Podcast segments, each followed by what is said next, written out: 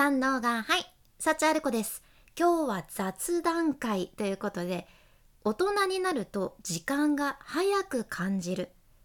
体感時間を豊かに長くする方法というテーマで日本語の雑学も入れつつサクッとお話ししていきます。もう早いじゃないですか。めっちゃ時間経つの早くないってよく言い合ってると思っちゃうけどえ今日ゴミの日ってもう1週間経ったとか信じられんよねとかさ例えば「今でしょ」っていう言葉流行ったのってあれ10年前らしいじゃんね。林先生の「今でしょ」って。時間経つの早すぎって思いませんか？いや子供の頃とかはここまでなかったけどなっていう感じやけどこの「大人になると時間が経つの。早すぎやしねえか問題についてはこれ一つジャネーの法則と言われるもので説明できるそうでジャネーの法則っていうのは人生のある時期に感じる時間の長さは年齢の逆数に比例するっていう考え方でそう人生のある時期に感じる時間の長さは年齢の逆数に比例する。ちょっとねもう逆数とか難しい数学っぽいの出てきたらもうちょっともういいでいいかなって 思考停止しちゃう私なんやけどこれね例えば1歳の時に感じた1年これを1分の1とすると2歳の時の1年というのは2分の1つまり2歳の人は1歳の時の2倍早く感じるようになるっていうことじゃん。で5歳の時は5分の1だから1歳の時の1年よりも5倍早く感じる10歳の時は10分の1やけん1歳の時よりも10倍早く感じるっていう風にこの分母である年齢が大きくなるにつれて体感として時間は短くなってくそうなんです。いやもうそれ考えたらは大人になったらもう何倍早く感じてるんだっていう話なんですよ。もう超高速の早送りじゃんって思いますよね。だからこのままじゃ人生が早送りモードでしか楽しめないって思ったので私たちの体感時間長くするにはどうしたらいいのかなっていうのを今日お伝えするんですが新しい経験をするのが大事だよとにかく新鮮なことを新鮮だなって思うことをやってみようとかいうのはよく言われるじゃん。やっぱり子供の頃は新しい発見とか学びっていうのが毎日毎日たくさんあるけど大人になると、うん、もう知ってることがねたくさん増えていってやることやらなきゃいけないこととかも出てくるけどそれはもう自分がなんかこうこなすべきものになっちゃってで全部に慣れちゃってうん今日も特に新しいことはなく淡々淡々とあっという間に終わったなーっていう風になっちゃうわけなんですよ。はい、この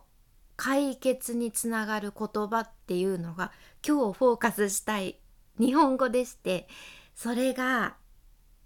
珍しいっていう言葉なんですね。この珍しいという言葉に体感時間を長くするヒントが隠れていてまあその服珍しい服だねとかあなたがありがとうっていうなんて珍しいわねとかまあ私たちが日常で使うフレーズやけどさこの珍しいというのはもともと動詞「めず」が変化した形容詞と言われていて「めず」というのは今の言葉で言うと「めでる」っていう言葉なんよね。月をめでる花をめでるだからアイスの「愛」って書いて「めでる」なんやけど愛して大切にする称賛するっていう意味なんですよ。つまり珍しいという言葉の元の意味っていうのは「ただ称賛に値するっていうことじゃん。ほうちょっと今の時代はねこのもともとの意味が抜けてかなり軽く使えるものになってるぞって思いますね。うん、でも昔の人たちのことを考えるとさ何か称賛して楽しむって言ったら自然の景色とか例えば手まりをする子供たちとかこういったのって昔の書物とかにもよく出てくるものなんやけどそういう日常についてないよね。枕草子とかがすごく分かりやすくってあれって春は明け方の空が綺麗だなとか 夏に蛍が飛んでるのもいいんだよなとか秋の夕暮れってもうマジで神がかってるんだよなとか冬とかはめっちゃ寒い朝に火を起こして廊下とか歩くのめっちゃ寒いけどそんな中炭を運んでいくのもなんかいいんだよねって言ってるわけなんやけど。どうですか？枕草子これって何か最新のもうめちゃくちゃ値段が高い高級な商品を買ったわけでもなく何か、ん、いいお宿に泊まったわけでもなくキャビアが今朝も美味しかったとかそんなこと言ってるわけでもなく今の時代の私たちでも簡単にというか触れられるものなんよね。というかどっちかっていうとその冬に関しては火を起こすのも寒い中炭を運ぶのもめんどくさいな 煩わしいなって思っちゃうことかなって思っちゃうけどそれさえもそういったのがいいんだよねそういったのが醍醐味なんだよねっておっしゃってるんですよ。これが最大のヒントだと思っていてつまり枕草子を書いた清少納言っていうのはもちろんそういう当たり前のものにも美しさとか良さを見いだせる人だったわけでそういう人たちってさ日常からでも宝物を見つける気分でわあこれは称賛に値するものだ。素晴らしい。珍しいなって思えるよね。でこの珍しいってあなた自身が思う時をちょっと思い浮かべてみてほしいっちゃけど人間とても不思議なもので周りがいくらねねえねえねえこれめっちゃレアだよ。これめっちゃすごいよ。これ珍しいんだよねえねえこれすごい貴重なんだよって言ったとしても言ったとしてもあなたの心が惹かれないものに対しては珍しいねっていう言葉出てこないと思うんですよ。例えばね、うん、もうとびっきり植物を愛している人がさ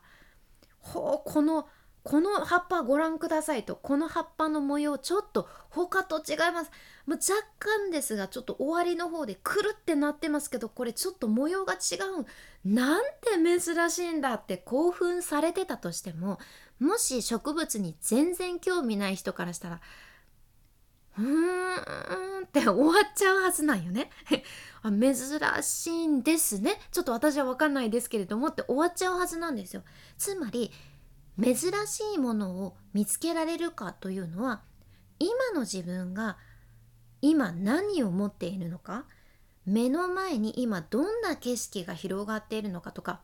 だからそういうのも実は一切関係なくって